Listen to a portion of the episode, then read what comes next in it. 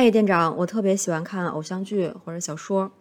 然后经常把自己带入里面的女主，特别容易沉迷进去，走不出来。我甚至会把生活中喜欢的人也想象成男主，并且把男主的性格附加在喜欢的人身上，还会幻想男主和自己的生活，模仿女主的性格风格啦。我觉得自己好变态啊，也很羞耻，但又觉得那些根本不可能实现。请问这到底是什么心理和原因呢？Hello，同学们，大家好呀！我是曾经喜欢看偶像剧，现在还是喜欢看偶像剧的店长王瑞，一名心理学的科普工作者。这里是安慰剂心理小林，将心理学变成一种生活方式的地方。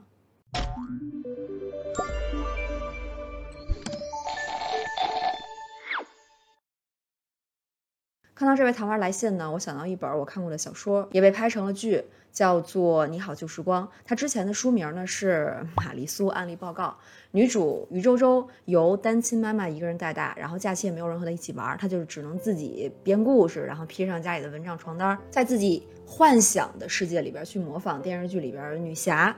想必呢这个故事能引起很多人的共鸣啊，反正我就干过这个事儿。可见呢，这种玛丽苏她不是病，也不是变态。我们就是会有各种各样的幻想，那这种幻想呢，其实从很小的时候我们看过的童话就开始了，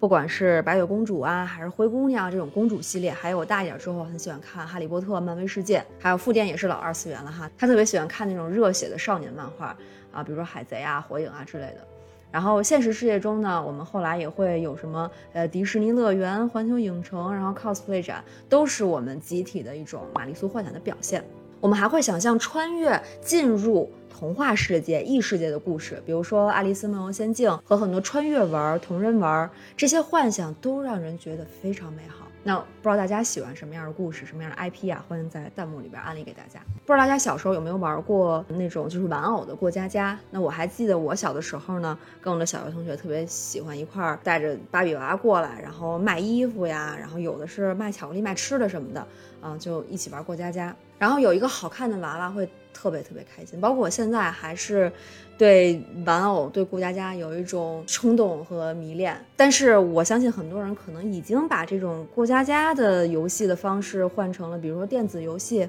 就是我们小时候的人生是从玩游戏开始的。是因为呢，玩游戏的过程它其实也是学习的过程。皮亚杰说，这是我们在前运算时期。这个时期呢，我们开始发展出一种能力，就是把复杂的世界去符号化、呃简化、象征化的这种能力，这样可以帮助我们呢更快的获取一套世界社会简化的运行规则，是我们了解然后学习这个社会、学习这个世界很重要，然后相对来说也很简单的一种方式。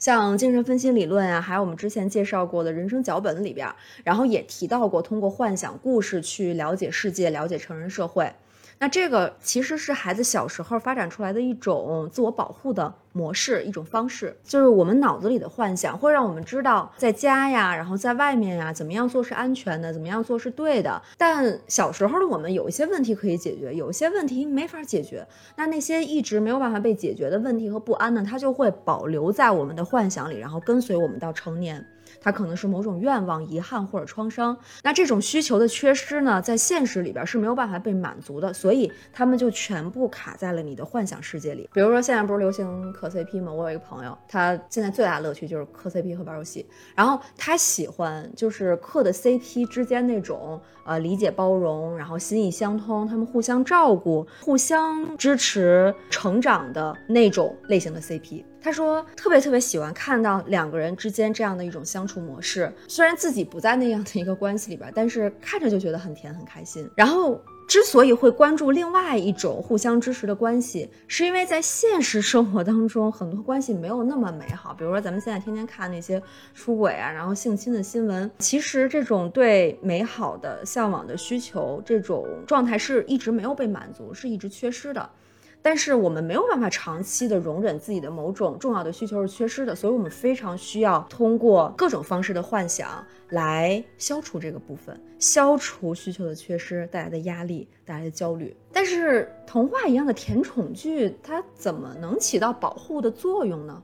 首先是因为他的世界观非常简单、很清晰，就是男女主嘛，就是王子、公主，好人就是善良的，只做好事儿；反派呢都是坏人，然后你可以直接的去恨他，去去讨厌他，不用有任何的纠结和犹豫。所以童话的世界里边，黑白分明，线索逻辑都很简单。然后呢，男女主一般还要长得非常好看，女性呢一般都温柔善良，除了反派害她，没有人害她，大家都喜欢她。然后男性呢是强大、正直、勇敢的，呃，一般来说都是女主的拯救者。然后最后呢，他们会打败反派，然后结婚，然后共建美好的家庭。然后主角 somehow 就能解决所有的问题，最终是一个大团圆的结局。但是呢，从这样一个完美的自我保护的故事回到复杂的现实是痛苦的。比如说，我们长得就不太像女主角。我记得之前看一个心理实验的视频，就是一个从小玩这个芭比娃娃长大的黑人女孩，她只玩。白皮肤的芭比娃娃，他认为像自己一样黑色的皮肤的芭比娃娃是丑的，然后在玩游戏的时候就会把这种肤色的娃娃扔在一边，不会选它。然后我当时看那个视频的时候就挺难过的哈，因为很多时候我们对自己的自卑、对自己的厌恶，其实在小时候我们玩游戏的时候，通过某种幻想、通过象征，就不知不觉已经开始了。是不是说，如果我们长得越像故事里的女主角，是不是就越有可能得到故事里的美好的结局？而长得不像女主人公那样，是不是就不配得到喜欢？没有人帮自己。没有办法走向一个完美的 happy ending。我们上次视频里边提到那个很多人认为爱就等于被爱的这个误区呢，其实也是在这个故事逻辑当中隐含的。尤其是女性，一般角色都会是脆弱的、无力的。对吧？傻白甜，然后什么都不能干，什么都不会，就特别的被动，需要被注意到、被保护到、被拯救到。但是，就是大家想一想，如果白雪公主、睡美人她不好看，她不是公主，是不是就没人来亲她？然后她就一直会睡下去，然后永远沉睡下去，再也醒不过来了。当我们越来越意识到这种叙事逻辑的时候呢，可能就会造成一种困扰，让我们陷入一种困境。虽然我们已经在创作新的故事，然后不断有新的形象出现。但显然到目前为止还是不太够的，因为我们现在有的时候还是会看到一些剧，比如说 B 站里边经常会吐槽一些那种偶像剧特别无脑桥段的那些视频嘛，他们里边男女主的行为逻辑呢，就不太像是正常心智的。人类能够做出来的可以理解的事儿，所以有时候就会让人怀疑这些编剧是不是真实的去体验过他们 写出来的那些剧情哈，是不是真的跟人类接触过？因为真实的人类是不太会那样去谈感情的。就包括之前看到过一个报道，里边就说呢，很多比如说写那种职场剧的编剧，然后他们自己是从来没有职场经验的，所以他们写职场剧的时候就就真的是开脑洞，然后就完全是把他们可能。幻想中的职场的世界，然后还原到荧幕上，但你说那个有啥意义呢？看那样的桥段，看那样的片段，呃，很多本来职场的小白就不知道进入职场该怎么办了，然后还被完全没有过职场经验的编剧给忽悠了一通，嗯，产生了对职场的某种误解。然后感情上也是的，好多看偶像剧的都是小孩儿，他们在没有自己真的谈过恋爱之前呢，就以为电视剧里边给出来的那些。剧情是可以参考的，是可以借鉴的，但其实全是误区，全是坑，全是套路。另外一方面呢，就是我们在自己的生活里边，可能确实是没有经历过那种比较向往的恋爱啊，那种体验是没有的。那这样的话，和我们故事里边那种幻想，其实它挺割裂的，因为我们会发现自己不仅长得不像女主，也没有女主的。呃，什么什么王后的妈妈、国王的爸爸，或者说有钱的妈妈、有钱的爸爸，很多资源都是没有的。就是幻想里所有的一切，当我们和现实做对比的时候，发现一样都没有。然后不仅好的东西一样没有吧，还全是电视剧里边可能经历的那些糟心的事儿。我去年看那个漫威的一部衍生剧叫《旺达幻视》，就是猩红女巫她在失去幻视之后呢，没有办法接受这个现实，然后她就用自己的超能力创造了一个幻境。就是他把一个小镇上所有的人都进行了灵魂控制，然后呢，和想象出来的幻视过上了小镇日常美好的生活。然后在这个幻境里边，没有一个人是真实的，包括猩红女巫自己，就是她把自己也洗脑了。所以像这样的幻想和现实，它是完全割裂的。那如何将幻想和现实融合在一起呢？那我这里有一个方法可以分享给大家，是我自己经常用的，也是最近挺有心得的一个部分，那就是把幻想的部分留给自己。然后现实的部分留给别人和环境，这样的话，我们既可以保留幻想的部分，又可以继续在现实中生活。比如说，我之前对创业的幻想是我和同样对钱没那么在乎的人一起奋斗，然后实现理想，有钱更好，没钱也不亏。但是呢，这个幻想其实有点问题，我不应该拿这个幻想去要求身边一起奋斗的人，我不应该让大家跟我一样吃不上饭，然后拿最低的工资维持生活。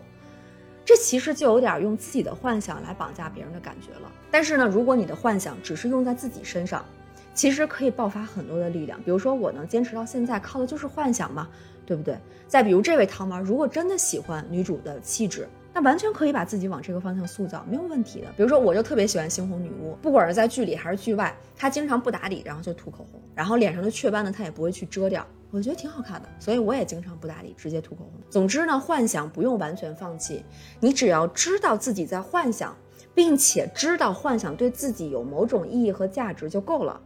但是千万不要要求别人配合你的幻想，否则幻想一定会破灭，而且会破灭的很惨，就不是可能是一定会。最后，希望大家都幻想成功。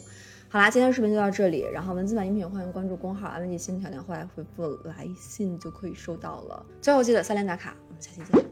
拜拜。